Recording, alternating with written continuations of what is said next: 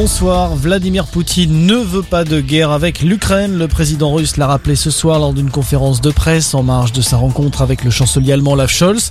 L'espoir d'une résolution diplomatique du conflit semble toujours permis. Premier signe encourageant, Moscou a annoncé aujourd'hui le retrait d'une partie de ses troupes déployées à la frontière ukrainienne.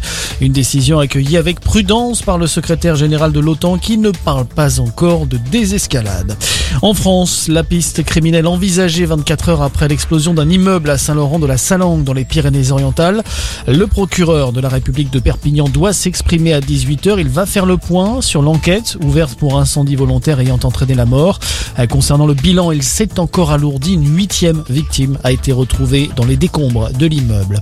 Nouvelle journée au procès de Nordal Lelandais devant les assises de l'Isère. La cour s'intéresse à la personnalité de l'ancien maître chien jugé pour le meurtre de la petite Maëlys à l'été 2017.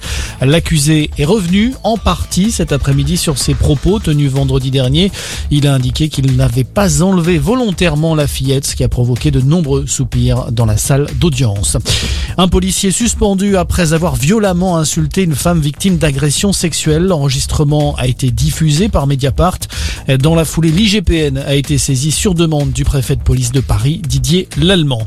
L'éclaircie semble enfin se dessiner. L'optimisme affiché aujourd'hui par Gabriel Attal en pleine crise sanitaire, alors que la décrue se confirme jour après jour en France. Eh bien, le porte-parole du gouvernement a confirmé le calendrier fixé par l'exécutif en matière d'allègement des restrictions. Dès demain, les discothèques vont pouvoir rouvrir. Il sera également possible de manger et de boire dans les stades, les cinémas ou encore les transports en commun. Et puis pour ceux qui veulent se faire dépister, bonne nouvelle, le prix des tests anti-Covid en pharmacie a baissé depuis aujourd'hui, moins 20% en moyenne. Ça concerne les tests antigéniques comme les autotests. Voilà pour l'actualité. Bonne soirée à tous.